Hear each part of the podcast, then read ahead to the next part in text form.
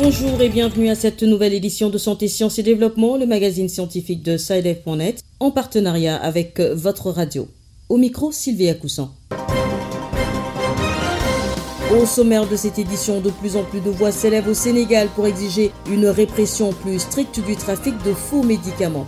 L'État est appelé entre autres à prendre ses responsabilités face à ce fléau qui compromet la santé publique. Au Niger, face aux dégâts causés dans les rizières par les récentes inondations, le gouvernement a mis en place un mécanisme de réponse immédiate.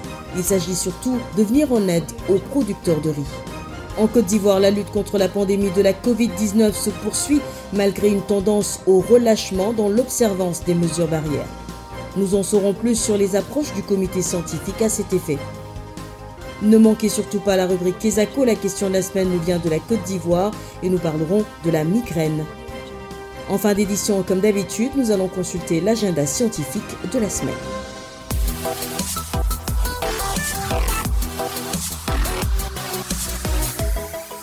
Au Sénégal, de plus en plus de voix s'élèvent pour exiger une répression plus stricte du trafic de faux médicaments.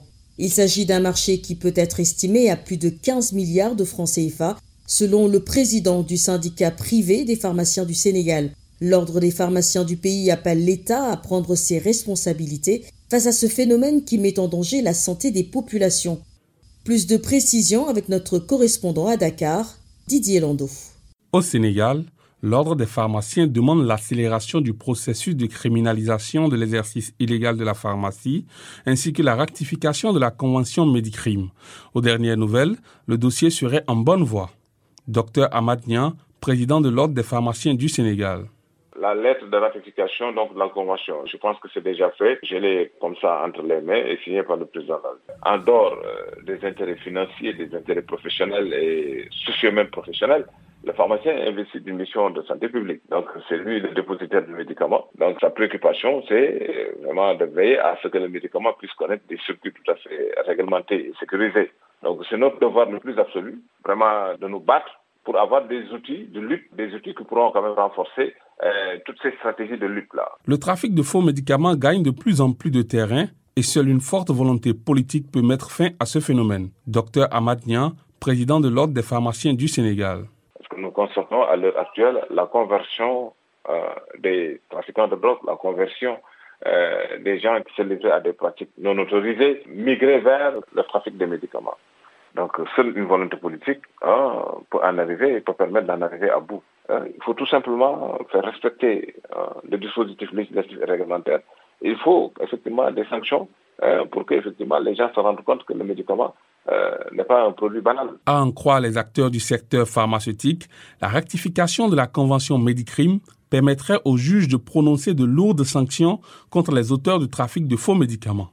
Didier Lando, Dakar, pour Santé, Sciences et Développement.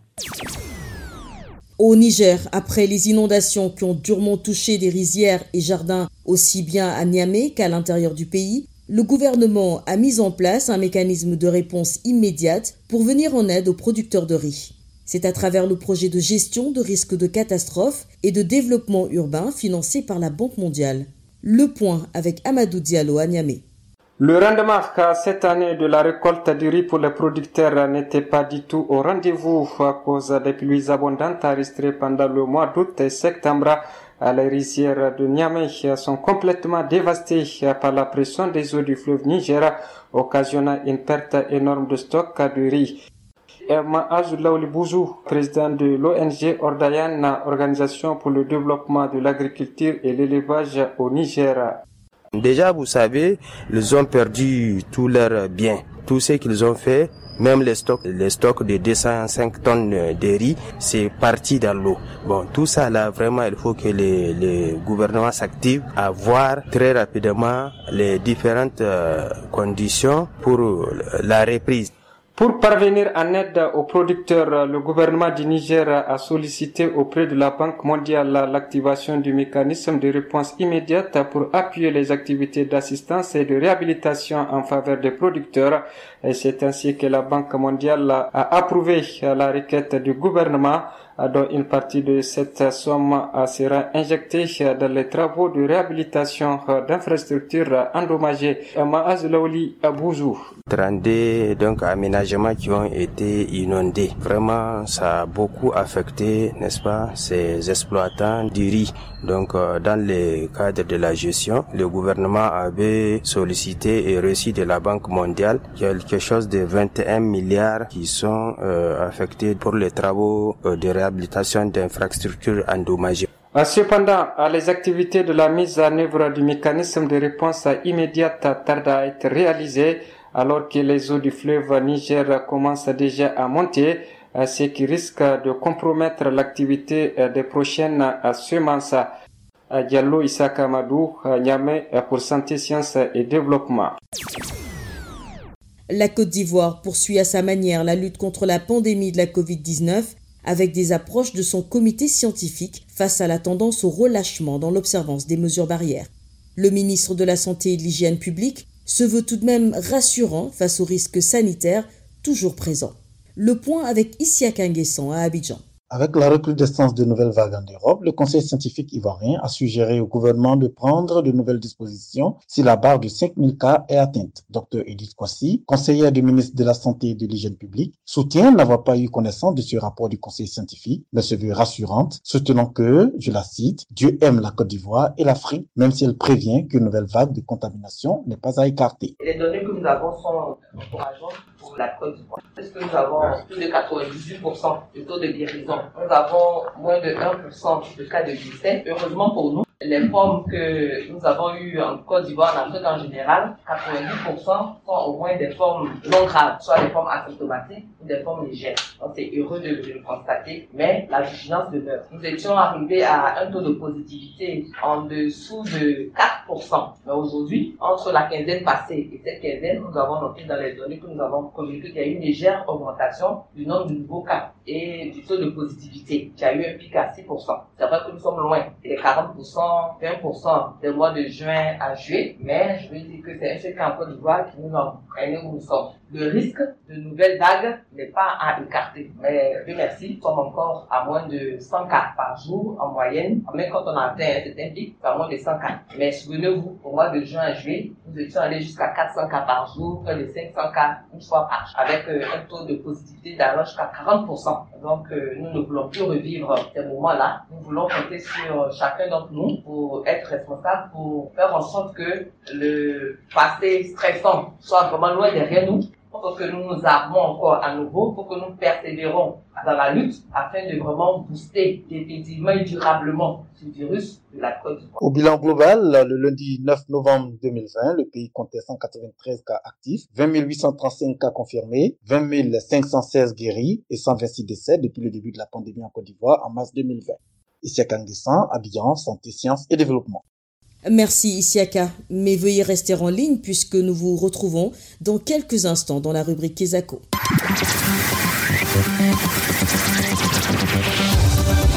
Kesako, qu'est-ce que c'est? Vos questions à la rédaction, les réponses de nos experts. Comme nous l'avons dit, nous restons en Côte d'Ivoire pour la question de la semaine qui nous vient d'une auditrice de Boaké, la deuxième ville du pays. Nous l'écoutons. Bonjour Saïdef.net, je suis Euphrasie Kwasi, enseignante à Boaké. On entend dire bien souvent j'ai la migraine ou j'ai mal à la tête. Qu'est-ce que cela sous-entend? Existe-t-il une différence entre les deux? Merci. Cap à nouveau sur Abidjan, notre correspondant Isiaka Nguessan est toujours en ligne. Bonjour Isiaka. Bonjour Sylvie. Alors pour répondre à la préoccupation de l'auditrice, vous avez rencontré un spécialiste. Qui d'entre nous n'a jamais évoqué cette migraine ou ce mal de tête? Dans la rue ou des lieux de service, il est bien courant d'entendre que j'ai la migraine ou j'ai mal à la tête, euh, surtout quand il fait très chaud. Que recouvre cette pathologie? Migraine et mal de tête sont-ils euh, la même maladie? Pour être situé, j'ai posé la question de notre auditrice au docteur Ngwan Kwadio. Docteur Ngwan Kwadio est médecin neurologue au CHU de Yopougon à Abidjan. Pour être court et donner réponse à Madame Ephrasie Kwasi, il faut dire que les maux de tête englobent la migraine. La migraine donc est une maladie qui se manifeste par des maux de tête. Les céphalées ou maux de tête sont classés en deux grands groupes. Il y a les céphalées aiguës et il y a les céphalées chroniques. La migraine euh, touche beaucoup plus la femme que l'homme. Elle peut être déclenchée par une émotion, une contrariété, un excès alimentaire, un moment particulier du cycle menstruel. On distingue euh, la migraine sans aura et la migraine avec aura. L'aura, c'est euh, une sensation que le malade ressent et qui prévoit l'imminence de la crise. Le diagnostic euh, de la migraine se fait en général par un neurologue. Si vous avez des céphalées qui sont chroniques avec intensité qui n'est pas aggravée, intensité constante, consultez un neurologue et le diagnostic sera posé. Sylvie, vous avez maintenant une meilleure perception de la migraine et du mal de tête à travers les explications médicales fournies par notre consultant, Dr Ngouan Kwadio, neurologue au CHU de Yopougon à Abidjan. Merci Isiaka, je rappelle que vous êtes notre correspondant à Abidjan, en Côte d'Ivoire.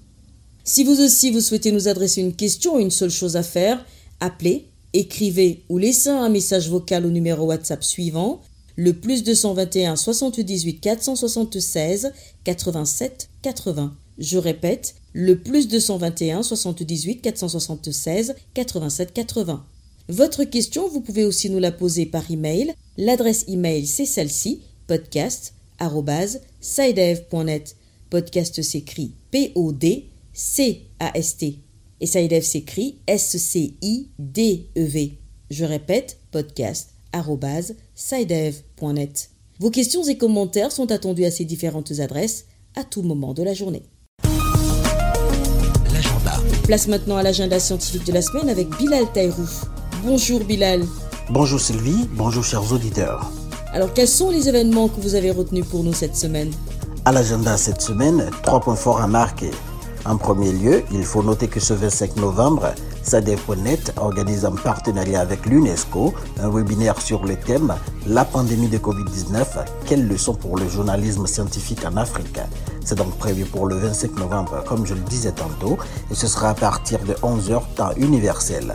Les informations supplémentaires sont sur le site de l'UNESCO et sur celui de SciDev.net, à savoir le www.scidev.net. Ensuite, en seconde position cette semaine, marquons l'édition 2020 de la conférence économique africaine, organisée conjointement par la Banque africaine de développement, la BAD, la Commission économique pour l'Afrique, la CEA, et le Programme des Nations Unies pour le développement, le PNUD. Elle est prévue du 8 au 10 décembre 2020 en virtuel. Le thème de la conférence cette année est L'Afrique après Covid-19, accélérer les progrès vers un développement durable inclusif. La conférence permettra à des universitaires de renom et à des jeunes chercheurs de présenter aux responsables politiques et aux décideurs leurs travaux de recherche axés sur des solutions. Pour s'inscrire et participer à cette conférence, rendez-vous sur le www.africa.undp.org. Et enfin, Sylvie, le troisième événement à marquer cette semaine est la conférence internationale sur l'industrie pharmaceutique et alimentaire, une initiative de l'académique Serra qui se tiendra les 12 et 13 décembre 2020.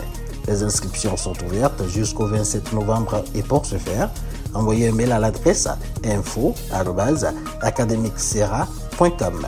Académique Serra s'appelle A-C-A-D-E-M-I-C-S-E-R-A. Donc, info Voilà, ce sera tout pour cette semaine, Sylvie.